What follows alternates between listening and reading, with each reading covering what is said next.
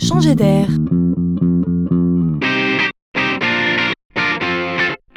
C'est la chronique de Laurent Collen. Les 20-30 ans qu'on désigne sous le vocable millennials sont donc les fruits du monde tel qu'il se présente aujourd'hui. Peut-on tout attendre de la société comme on l'imaginait avant? Peut-on croire dans les promesses du politique ou de l'entreprise? Avec lucidité, la réponse est non. La sérénité d'avant en a pris un sacré coup. La seule voie possible pour ces nouveaux arrivants, c'est de donner davantage et d'attendre moins. Les études confirment que ces jeunes imaginent leur vie comme des aventures à vivre et non plus comme des parcours promis comme linéaires.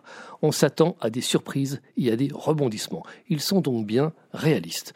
Eux n'ont pas baigné dans l'illusion de promesses d'autres mondes. Ils ont par conséquent correctement intégré qu'aucune entreprise ne pourra leur faire de promesses de long terme. La notion de carrière en forme de rail est morte. Leur carrière sera une série avec de multiples saisons et un héros eux-mêmes. Ils rêvent de s'investir avec intensité dans une entreprise avant de s'accorder un long break pour voyager, se ressourcer, apprendre avant de repartir encore sur de nouveaux projets ici ou ailleurs. Et ainsi de suite. Leur priorité, l'argent, la sécurité et les vacances. Tout est dit. Juste après, on trouve l'envie de travailler avec des gens intéressants. Ces jeunes sont donc pragmatiques bien dans leur siècle et impatients. Ils sont capables de patienter 12 ou 24 mois, mais pas plus, avant le changement ou la promotion qu'ils attendent. Ces 20-30 ans ne seraient donc pas du genre à s'endormir.